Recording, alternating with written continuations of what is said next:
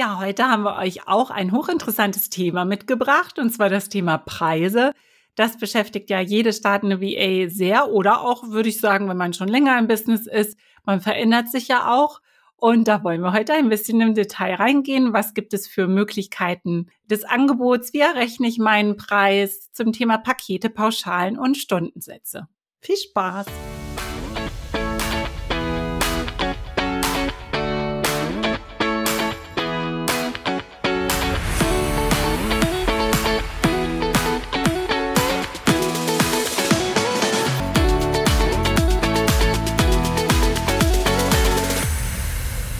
Ja, Nina, ganz wichtiges, spannendes Thema und was auch jeden sehr, sehr beschäftigt. Also mich hat es auf jeden Fall zu Anfang super beschäftigt. War ein Thema, ähm, wo ich lange drüber nachdenken musste. Was ist mein Stundensatz? Und ja, da erzähl doch mal bitte, wie du das in deinem Programm angehst mit deinen Mentis. ja, ich glaube, das ist etwas, was am Anfang jeden beschäftigt. Auch vor allem die Frage, ist das ein Job, von dem ich leben kann? Also ist das ein Job, der mir so viel Geld einbringen kann, in dem ich so viel Geld generieren kann, mir ein dementsprechenden, äh, ein dementsprechendes Gehalt werde auszahlen können, dass ich davon leben kann? Also ich kann definitiv sagen, ja, das ist so. Ja, und ich, ich äh, kenn, kenne glücklicherweise auch äh, sehr, sehr viele andere VAs und Freelancer, die das derselben Meinung sind. Aber dazu gehört natürlich einiges. Der ein oder andere hat es da vielleicht etwas schwieriger, wenn der mit dem Stundensatz zu niedrig angeht. Welche Möglichkeiten gibt es alles der Abrechenbarkeit? Natürlich kann man einen per Stundensatz abrechnen. Also es werden die Stunden getrackt mit ähm, einem bestimmten Tracking-Tool und die jeweiligen Stunden werden dann abgerechnet. Das ist äh, die eine Möglichkeit. Die nächste Möglichkeit sind Stundenpakete zu verkaufen. Das wäre zum Beispiel auch der Fall, dass man auch sagen kann, Kunde XY bucht jetzt ein 30-Stunden-Paket. Das ist, äh, diese 30 Stunden sind innerhalb der nächsten, ich sag mal, 42 Tage abrufbar und so ist der Kunde etwas flexibler und kann vielleicht ein bisschen ähm, besser reagieren so auf Auftragsspitzen, die vielleicht äh, auftreten. Und man selbst als VA ist auch etwas ja abgesicherter, weil ein bestimmtes Paket Stunden schon verkauft ist für die nächsten 42 Tage. Dann gibt's natürlich noch die Möglichkeit der projektbezogenen Abrechenbarkeit. Wenn ich mir jetzt zum Beispiel vorstelle, dass ich eine Webseite für einen Kunden erstellen würde, einen sogenannten One-Pager zum Beispiel, dann könnte ich den natürlich für Summe XY verkaufen. Denn in diesem Fall will der Kunde ja ein Ergebnis. Also der Kunde zahlt nicht dafür, dass ich mehrere Stunden für ihn telefoniere oder dass ich irgendetwas für ihn mache, so, ähm, an, an Stunden angesehen, sondern er zahlt dafür, dass am Ende diese Webseite steht. Das heißt, ich rechne da mir einmal aus, wie lange werde ich ungefähr dafür brauchen, was ähm, habe ich dafür investiert an, an Zeit, aber auch an Erfahrung natürlich, denn es geht nicht einzig und allein da geht darum, Zeit gegen Geld zu tauschen, sondern natürlich ist die Erfahrung auch sehr viel wert. Diesen Fall gibt's halt relativ häufig, würde ich sagen. Also viele Bereiche kann man mit projektbezogenen Preisen abrechnen, die einem dann vielleicht etwas den Druck nehmen, in einer bestimmten Zeit etwas schaffen zu müssen. Also wenn ich jetzt noch relativ neu dabei bin, Webseiten zu erstellen, dann werde ich vermutlich etwas länger dafür brauchen und Summe XY dafür verlangen. Später wird es mir aber viel schneller von der Hand gehen und somit wird mein prozentueller Stundensatz halt hochgehen, weil ich einfach schneller sein werde. Diesen individuellen Stundensatz, den rechnet sich am besten einfach jeder selbst aus denn jeder steckt ja in einer anderen Situation. Ich kann nur ganz klar sagen, definitiv nicht unter 35, sogar vielleicht eher nicht unter 45 Euro. In Deutschland macht das keinen Sinn, denn man muss ja bedenken, der Stundensatz, den du abrechnest, der fließt ja nicht einfach so in deine Tasche. Nee, das wäre schön. Viele vergleichen sich da ja mit Menschen im Angestelltenverhältnis und sagen dann, naja, wenn ich 45 Euro die Stunde bekomme, ist das ja wahnsinnig viel Geld. Nein, ist es nicht, denn davon abgezogen werden natürlich noch die Einkommenssteuer. Dafür rechnet man gut 30 Prozent, kann man schon mal sagen. Und natürlich auch alle anderen Kosten, die so im Unternehmen anfallen, sei es Gebühren für Programme, Tools, für einen neuen Laptop muss man, man muss Geld beiseite legen, man muss seine Krankenversicherung zahlen, man muss all diese Dinge zahlen von diesen 45 Euro netto. Wir sprechen immer von netto. Die Umsatzsteuer kommt natürlich noch oben drauf. Das ist natürlich noch ein anderer Punkt. Aber das darf man einfach nicht unterschätzen. In Deutschland kann einfach niemand für 15 oder 20 Euro die Stunde überleben als Selbstständiger, als Unternehmer.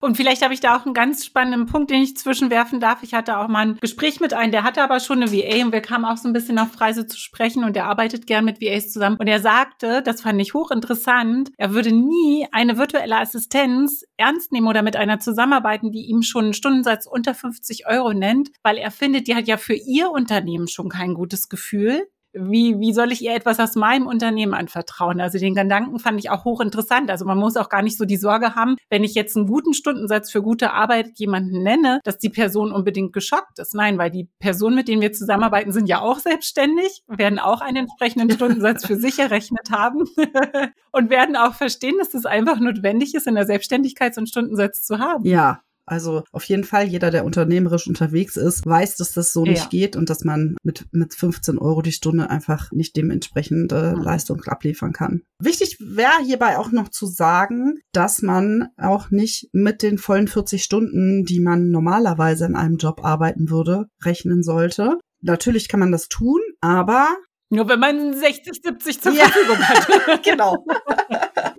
also immer überlegen, wie viel Zeit möchte ich denn wirklich arbeiten ja. und wie viel muss ich denn wirklich arbeiten? Ja, wie viel Zeit davon kann denn abbrechenbare Arbeitszeit sein? Man hat ja auch viele Dinge in seinem Business zu tun, die eben nicht abbrechenbar sind. Das eigene Business aufbauen, die Buchhaltung machen, administrative Tätigkeiten im eigenen Business, Dinge entwickeln. Manchmal muss man auch Einarbeitungszeiten vielleicht einplanen, die man vielleicht nicht hundertprozentig abrechnet. Oder man will sich selbst in neue Tools einarbeiten. Das sind alles verschiedene Dinge, die man einrechnen sollte. Und in der Berechnung dieser hm, monatlichen Einkünfte kann man so verschiedene Szenarien sich berechnen. Also man kann zum Beispiel ein, ein Szenario berechnen, wo man sagt, okay, es wird halt Wochen geben, wo ich 30 Stunden abrechenbar arbeiten kann und es wird vielleicht aber auch Wochen geben, wo ich vielleicht nur 15 Stunden abrechenbar arbeiten kann. Und das so ein bisschen sich mal auszurechnen, wie viel Geld muss ich generieren und wie viel Geld kann ich denn dann so auch generieren, ist auf jeden Fall ein wichtiger, wichtiger Schritt. Was vielleicht auch noch ganz ähm, interessant ist oder vielleicht auch gut umsetzbar ist, dass man es ein bisschen der Dienstleistung anpasst, ne? Dass man was weiß ich, für in meinem Fall zum Beispiel Podcast ist ja definitiv nach Folge berechnet. Das mache ich ja nicht nach Zeit. Aber dass man natürlich für eine Technikdienstleistung, für die man auch lange einen Kurs gemacht hat, eventuell einen anderen Preis einsetzt, als wenn man jetzt eine reine Recherchearbeit macht für einen Kunden. Natürlich muss man sich auch da nicht unter Wert verkaufen, weil auch Recherche eine super wichtige Tätigkeit ist aber dass man so ein bisschen, wenn wenn es viel Copy-Paste-Arbeiten sind, eventuell niedriger ansetzt, aber dann bei anderen Leistungen das auch wieder aufwiegt, wo man wirklich auch äh, mit Gehirnschmalz dran sitzt. Ja, auf jeden Fall immer ein bisschen vor Augen halten. Der Wert deiner Arbeit, der hängt halt nicht davon ab, was du zum Leben brauchst, sondern was deine Arbeit am Ende auch wert ist, was dir deine Zeit wert ist und was deinem Auftraggeber auch seine eigene Zeit wert ist. Also genau, also die Stunde, die die Person nicht in Recherche aufwenden muss, äh, hat die Person ja auch wieder, die sie an Geld verdienen kann in ihrem genau. Business. Genau. Also seit ich selbstständig bin, denke ich viel, viel mehr auch in Zeit. Es ist so. Ja. Selbst beim Klamotten kaufen denke ich, na, es sind jetzt zwei Stunden. Ja, ja genau. Also so geht's mir auch. Zeit ist Geld und äh, wenn ich irgendetwas selber mache und dafür vier Stunden brauche, dann überlege ich mir schon, hm, wenn ich das jetzt ausgelagert hätte, dann und jemand hätte das vielleicht auch in zwei Stunden geschafft, dann wäre es vielleicht günstiger gewesen. Also das muss man ja auch mal sagen. Ne? Ich äh, sitze auch manchmal an Tätigkeiten, einfach weil ich das gerne lernen möchte. Aber wenn ich es jemandem geben würde, der sich damit auskennt, bräuchte der ja viel weniger Zeit dafür. Und wenn ich in der Zeit dann Kunden bedienen könnte, ist das ja eine Win-Win-Situation auch wieder. Also ich zum Beispiel habe auch zum Jahreswechsel immer eine buchhaltungsvirtuelle Assistenz, die mich da unterstützt, nochmal über die Buchungen guckt und dann auch die Umsatzsteuererklärung und so macht. Und ähm, mit ihr, wir brauchen ein, zwei Stunden und die zahle ich super gerne, weil würde ich mir das selber zusammenpuzzeln, ich hätte einen ganzen Tag dafür gebraucht. Ja. Und von daher ist sie ja schon fast unbezahlbar. Bei den Stundenpaketen ist es eigentlich auch ganz spannend. Die kann man natürlich so gestalten, dass man dem Kunden einen Anreiz gibt, möglichst viele Stunden schon mal zu buchen. Sprich, wenn ich, äh, wenn man sich ausgerechnet hat, dass der Mindeststundensatz, ich sag mal, bei 40 Euro liegt, also das ist der Stundensatz, den ich mindestens generieren muss, dann würde mein, mein größtes Paket natürlich den günstigsten Stundensatz beinhalten. Das heißt, wenn ich jetzt sage, okay, wenn du 10 Stunden bei mir buchst, direkt für den Monat, dann sind es 400 Euro, dann ist der Mindeststundensatz von 40 Euro ja erreicht. Wenn ich dann drei verschiedene Pakete anbieten möchte, ein kleines, mittleres und ein großes, ja, dann hat vielleicht das 5-Stunden-Paket hat natürlich keinen Stundensatz von 40 Euro, sondern von 42 oder 43 Euro. Und das kleinste Paket von vielleicht nur drei Stunden hat natürlich dann schon direkt einen Stundensatz von 50 Euro oder ähnliches. So kann man dem Kunden auf jeden Fall einen Anreiz geben, dass er ein möglichst großes Stundenpaket bucht, aber dabei nicht vergessen, dass in dem größten Stundenpaket der Mindeststundensatz enthalten sein muss, den man sich errechnet hat. Ein bisschen so eine Ausnahme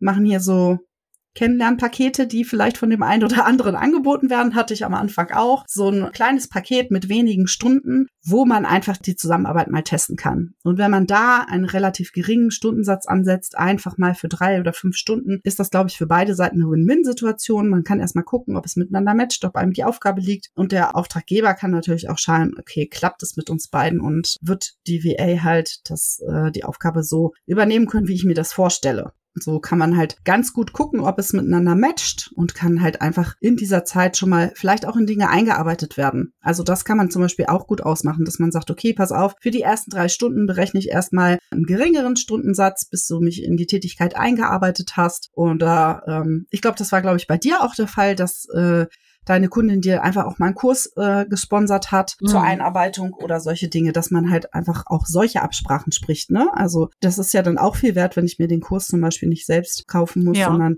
also das war, genau, das waren auch Sachen für ein Tool, wo sie das dann auch bezahlen musste, dass ich angelernt wurde. Und das habe ich natürlich nicht noch zusätzlich mit meinem Stundensatz berechnet sondern ich habe dann den Vorteil darin gesehen, dass ich etwas Neues gelernt habe, was ich nicht mal selber bezahlen musste. Ne? Ja, wobei man sagen muss, dass grundsätzlich die Einarbeitungszeit natürlich schon auch abgerechnet werden sollte.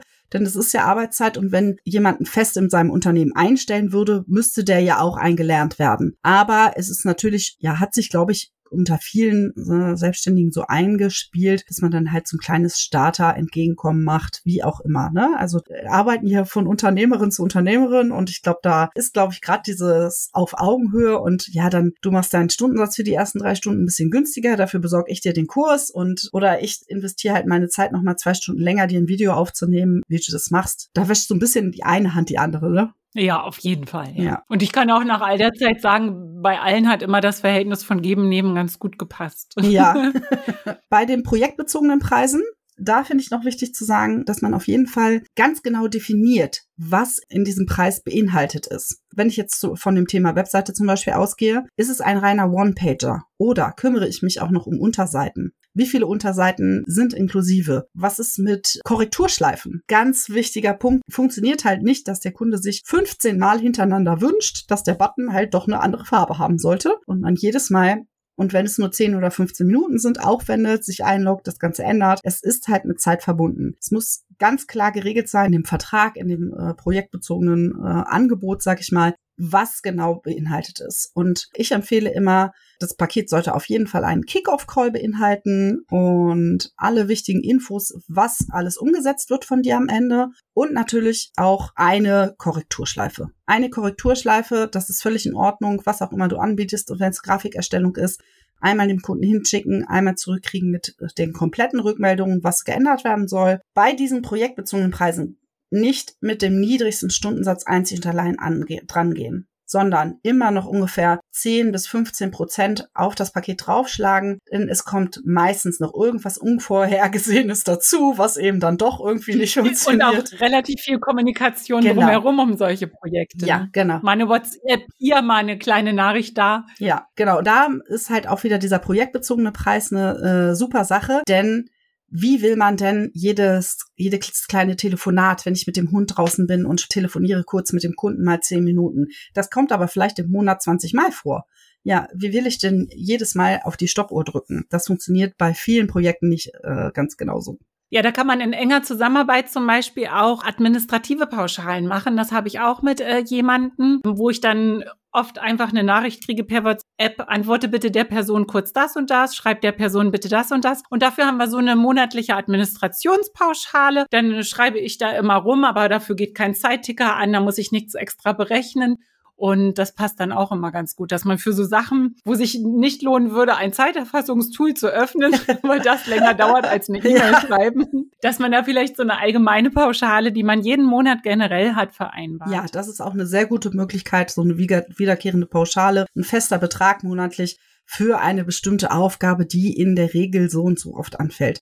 Wenn das jetzt total ausarten sollte, kann man ja danach immer noch eine Absprache sprechen oder zwischendurch mal sagen, hey, stopp, wir haben aber schon ganz schön viel mehr als die anderen Monate. Ja, das erleichtert ja auch die Zusammenarbeit für beide Seiten, weil beide Seiten irgendwie einen festen Punkt haben, eine feste äh, Größe haben, womit sie rechnen können. Also der Auftraggeber weiß genau, was er ausgibt und die Auftragnehmerin oder der Auftragnehmer weiß genau, was er verdient ja, viele Möglichkeiten gibt's da auf jeden Fall. Da muss man sehr individuell gucken, was zu einem passt und was auch zu der Dienstleistung passt. Also ich glaube, dass es wenig Sinn macht, eine Webseitenerstellung in Stunden abzurechnen. Äh, ich würde sogar sagen, fast alle kreativen Sachen, ne? Ja. weil mal küsst eine Muse, mal nicht so. Und alles Kreative würde ich sowieso immer sagen, sollte nicht so zeitkritisch gesetzt werden und vielleicht auch generell lieber mit Pauschalen. Ne? Ja. Wenn ich jetzt meine Preise festgelegt habe, kann ich die auch mal nach ein oder zwei Jahren erhöhen? Was ist so deine Meinung dazu? Ja, natürlich, auf jeden Fall. Aber trotzdem sollte man nicht zu niedrig am Anfang da dran gehen, weil es in der Regel den meisten Menschen eher schwer fällt, mit einem längeren Bestandskunden die Preise zu, neu zu verhandeln und zu sagen, pass auf, ich müsste jetzt mal um fünf oder zehn Euro erhöhen oder ja, die Webseite kostet jetzt bei mir nicht mehr 199 Euro, sondern 499 Euro. Ja, also von Anfang an, mein Tipp ist auf jeden Fall von Anfang an direkt nicht zu niedrig dran gehen, aber Natürlich müssen auch wir Preise anpassen. Natürlich äh, werden auch unsere Tools teurer und natürlich bilden wir uns auch weiter und auch das muss sich am Ende natürlich auch in den Preisen widerspiegeln. Aber ich glaube, da entwickelt man unterwegs so ein Gefühl für, wo die Preise angepasst sind und so ein bisschen, was auf in den Markt passt und was vielleicht so ein bisschen außerhalb äh, liegt mittlerweile. Das stimmt. Ja, man kriegt ja auch peu à peu bei anderen mit, wo da so die, die Werte liegen und ja, es muss sich keiner unter Wert verkaufen. Ne? Nein, auf keinen Fall. Also bitte immer dran denken, nicht nur deine geleisteten Stunden sind was wert, sondern eben auch deine Arbeit, die, deine Expertise, die du dort mit einbringst und ja, einfach auch die Zeit des Gegenübers ist es ja auch, was, was sie wert ist. Ja, wenn wir von den Preisen sprechen, ist es ja auch so, dass man in der Regel vor der Zusammenarbeit ein Angebot abgeben sollte. Also die meisten Auftraggeber wünschen sich ja ein Angebot. Ja, über das Thema Angebot, Schrägstrich, oh, mein Gruselwort, Bewerbung. ja. Sprechen wir in der nächsten Folge, warum das mein Gruselwort ist.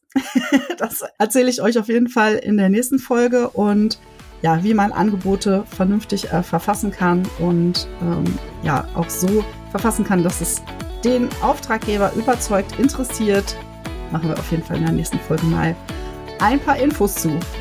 Ja, super spannend. Ich freue mich drauf. Dann danke ich dir auch wieder für diese Folge. Und an alle HörerInnen, ne, wenn noch Fragen sind zum Thema Pakete, Preise oder was man da noch so besprechen kann mit seinen Kundinnen, dann einfach wieder uns schreiben. Immer her damit. Tschüss.